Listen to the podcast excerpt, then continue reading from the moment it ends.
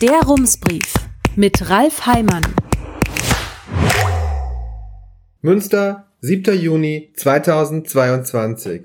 Guten Tag. Am vergangenen Mittwoch hat die Bundesregierung ihr neues Konjunkturprogramm für die Autoindustrie gestartet. Das ist jedenfalls meine Vermutung. Sie geht so, das 9-Euro-Ticket soll den Menschen nun drei Monate lang vorführen, dass es ohne Auto einfach nicht geht, wenn man nervenverträglich reisen möchte. Gebrauchte Autos zu kaufen lohnt sich ohnehin gerade nicht, weil die Preise in Richtung Mond unterwegs sind. Allerdings, und das könnte gegen ein Auto sprechen, ist Tanken nach dem Sekundenrabatt der letzten Wochen auch sehr schnell wieder teurer geworden. Kurz vor dem Stichtag kostete der Liter Super 2,13 Euro, dann machte er, Überraschung, noch schnell einen Sprung auf über 2,20 Euro, um dann am nächsten Tag auf 1,95 Euro herabzurauschen und langsam wieder in Richtung 2 Euro zu steigen. Heute Morgen zahlte man bei Aral, Esso, Shell oder Westfalen in Münster 2,05 Euro. Der Staat soll von den hohen Spritpreisen nicht profitieren, so hatte Bundesfinanzminister Christian Lindner von der FDP den vorübergehenden Wegfall der Energiesteuer begründet. Staat kann man auch übersetzen als die Allgemeinheit, denn dorthin fließt das Steuergeld ja auf irgendeine Weise zurück. Aber wer profitiert dann, wenn nicht der Staat? Gegenfrage, was glauben Sie, wie vielen altruistischen Ölkonzernen die Erkenntnis der letzten Wochen egal ist, dass man den Leuten an der Zapfsäule im Grunde alles abnehmen kann, was sich mit drei Ziffern abbilden lässt? Bei der Zeitung hat man früher gesagt, oder vielleicht sagt man es noch immer, der Leser hat kein Archiv. Im Guten bedeutet das, man muss auch die Vorgeschichte erklären, wenn man möchte, dass etwas verstanden wird. Aber man kann den Satz auch anders verstehen, an die Details erinnert sich eh niemand, so kann es auch an der Tankstelle passieren. Wenn der Literpreis bald wieder bei 2,20 Euro liegt, wird sich kaum jemand daran erinnern, ob das an der hohen Energiesteuer liegt oder an den schönen Margen der Ölindustrie. Schalten wir nur noch einmal schnell zurück zur Esso-Tankstelle an der Raststätte Münsterland Ost. Dort kostete der Liter Super heute Morgen 2,30 Euro. Ein anderes Thema. Die Studie zur Zukunft des Flughafens Münster-Osnabrück. Wir haben sie gelesen, damit Sie es nicht machen müssen. Hier eine Zusammenfassung. Zur aktuellen Situation. Hätten die Studien aus den 90er Jahren recht behalten, wäre der FMO heute um ein Vielfaches größer. Dann wären schon im Jahr 2010 pro Jahr 3,2 Millionen Menschen im Jahr von Greven aus geflogen oder dort gelandet. Tatsächlich waren es vor drei Jahren eine knappe Million. Vier von fünf Menschen, die vom FMO aus fliegen, landen im Mittelmeerraum, auf den Kanaren, am Roten Meer oder innerhalb Deutschlands. Zur Entwicklung im Vergleich. Zwischen 2010 und 2019 sank die Zahl der Menschen, die von Greven aus fliegen oder dort landen, um ein Viertel. Auf den Flughäfen in Nordrhein-Westfalen wuchs die Zahl im gleichen Zeitraum um etwa ein Fünftel. Die Entwicklung verlief gegen den Trend. Die Studie skizziert zwei Szenarien. Zum einen die Herabstufung auf einen Verkehrsflughafen, auf dem kein Linien- oder Charterverkehr mehr stattfindet zum anderen den wirtschaftlichen Umbau, um den Flughafen im besten Fall profitabel zu machen. Szenario 1. Die Herabstufung. Ein Drittel aller Flüge am Flughafen Münster-Osnabrück sind kommerzielle Charter- oder Linienflüge. Sie würden entfallen, wenn der Flughafen nur noch ein Verkehrsflughafen wäre. Die Studie hat sich auf Grundlage der Zahlen von vor drei Jahren mit der Frage beschäftigt, was wäre gewesen, wenn der Flughafen in Greven nicht zur Verfügung gestanden hätte.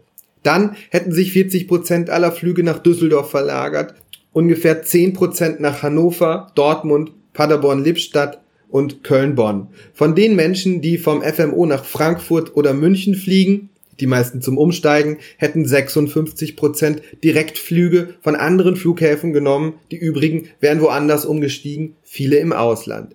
Stünde der Flughafen in Greven nicht zur Verfügung, würde das laut den Berechnungen bedeuten 600.000 Stunden zusätzliche Reisezeit auf Straßen und Schienen. Die Reisezeit im Flugverkehr würde sich um 300.000 Stunden verringern. Das heißt, unter dem Strich 300.000 Stunden mehr Reisezeit, ein Fünftel davon für Geschäftsreisen. Das ist in der Studie in Geld umgerechnet worden. Eine einstündige Geschäftsreise kostet den Annahmen nach knapp 20 Euro, andere Reisen im Schnitt 7,20 Euro macht 3,6 Millionen Euro volkswirtschaftliche Gesamtkosten einer Schließung auf Basis dieser Rechnung. Dem stellt das Gutachten die Kosten für den CO2-Ausstoß gegenüber. Wenn im Luftverkehr 56 Millionen Personenkilometer wegfallen, kommen im Straßenverkehr 49 Millionen hinzu, zum Beispiel wegen längerer Anreisewege. Unter dem Strich würde das bedeuten, wäre der FMO nur noch ein ganz normaler Verkehrsflughafen, würden im Jahr 2600 Tonnen CO2 eingespart. Wie viel das umgerechnet in Geld ist, hängt von den Annahmen dazu ab, wie viel Wohlstand zukünftigen Generationen durch den CO2-Ausstoß entgeht. Hier orientiert die Studie sich am Umweltbundesamt und berechnet zwei Varianten. In einer spart die Herabstufung des Flughafens 500.000 Euro, in der anderen 1,8 Millionen. Das Ergebnis, die volkswirtschaftlichen Kosten im Falle dieses Szenarios sind höher als der Nutzen. Szenario 2. Transformation. Eine zweite Möglichkeit ist, den Flughafen Münster-Osnabrück wirtschaftlich neu auszurichten. Was würde das bedeuten? Hier einige Eckpunkte. Der Flughafen erhöht die Preise für Starts und Landungen sowie die Passagierentgelte. Der Flughafen reduziert das Personal früher als eigentlich geplant. Der Flughafen schließt in den Wintermonaten nachts, in dieser Zeit wären keine Starts und Landungen mehr möglich.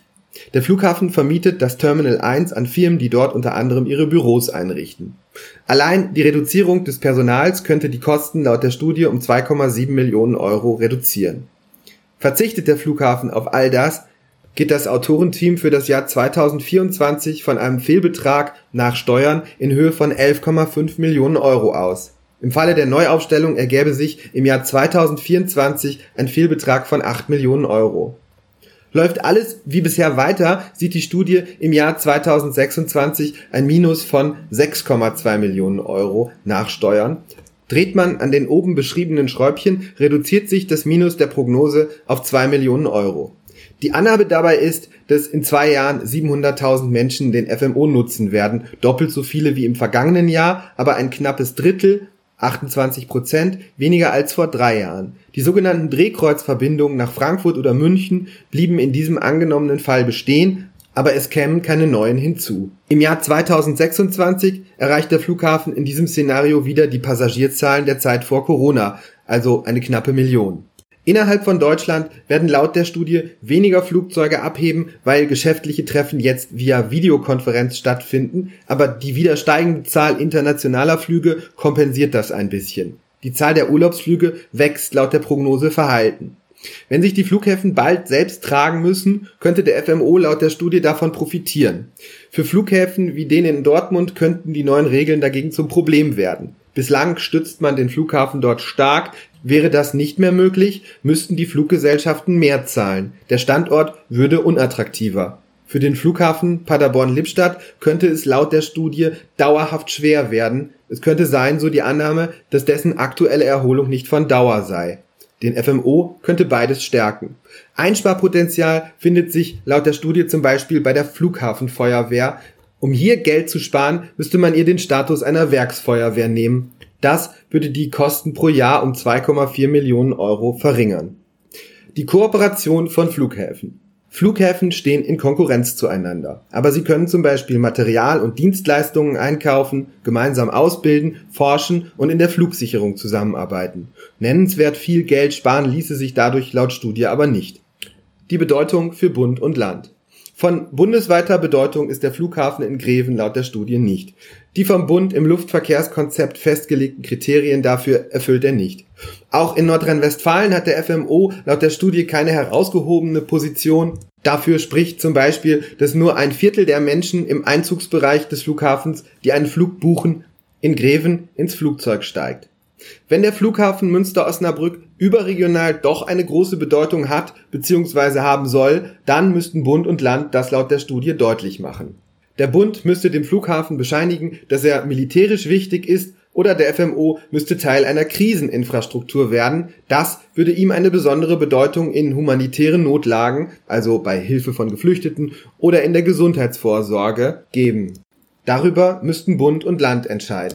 Würde man den Flughafen zu einem Verkehrsflughafen herabstufen, wäre das für den FMO-Konzern vermutlich das Ende. Für die Kommunen und Kammern, denen der Flughafen gehört, wäre das teuer. Laut Gutachten würde es einmalig 95 Millionen Euro kosten. Münster müsste davon etwa ein Drittel tragen, also ungefähr 33 Millionen Euro.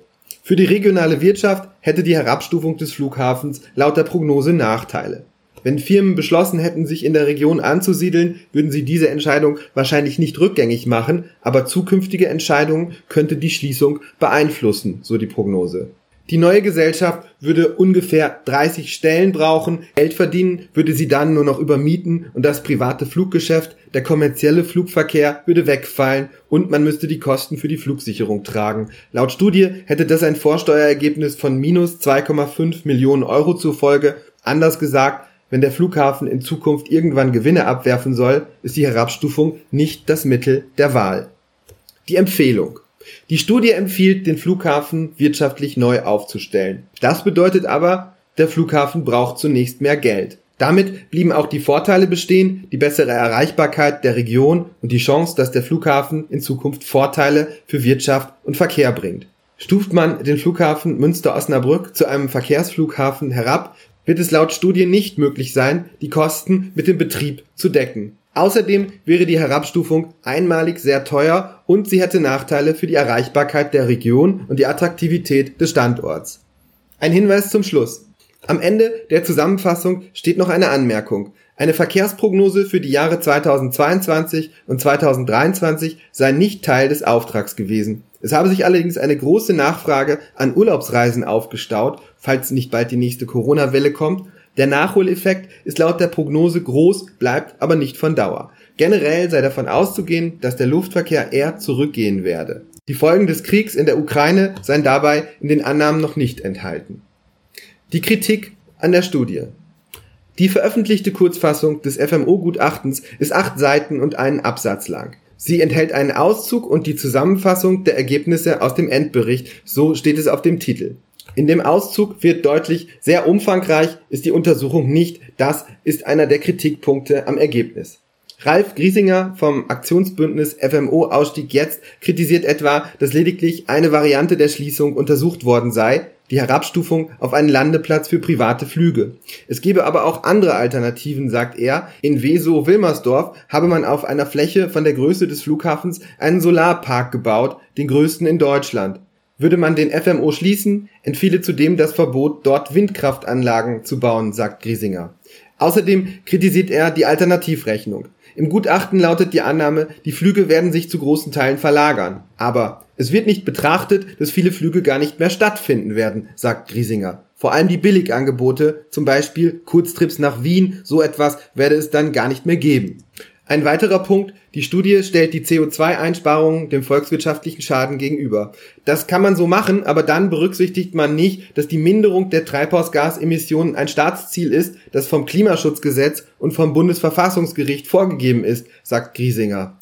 Diese Erwägung sei für ihn nicht nachvollziehbar. Und Greisinger hält die Möglichkeit, dass der Flughafen in Greven Gewinne erwirtschaften wird, für unwahrscheinlich. Natürlich werde es Geld kosten, den FMO zu schließen, aber das Geld ist ohnehin weg, sagt er. Deswegen könnte man nach seinem Verständnis auch die hohe Einmalzahlung in Kauf nehmen. Der Flughafenexperte Carsten Schürmann lobt den Ansatz, sich mit verschiedenen Szenarien auseinanderzusetzen. Ihm fehle allerdings der erweiterte Blick, sagt er. In der Luftfahrt passiere sehr viel, neue Antriebstechnologien zum Beispiel oder die veränderte Bedeutung von Kurzstreckenflügen man könnte fragen, wie der FMO sich positionieren kann, sagt Schürmann, doch das komme in der Untersuchung nicht vor. Das Gutachten stütze sich auf traditionelle Konzepte, schaue auf die betriebswirtschaftlichen Gesichtspunkte, nicht so sehr darauf, was möglich wäre. Übrigens, wenn Sie sich den Flughafen noch einmal aus der Nähe ansehen möchten, dann halten Sie sich am besten den Sonntag frei. Dann feiert der FMO von 11 bis 18 Uhr sein Sommerfest zum 50-Jährigen. Dann können Sie sich kostenlos über den Flughafen führen lassen, Rundflüge mit Hubschraubern und Oldtimern machen. Und bei der Gelegenheit macht der Flughafen auch schon einen ersten Schritt in die Zukunft, eröffnet einen neuen Kinderspielplatz. Herzliche Grüße, Ralf Heimann. Rums Neuer Journalismus für Münster. Jetzt abonnieren. rums.ms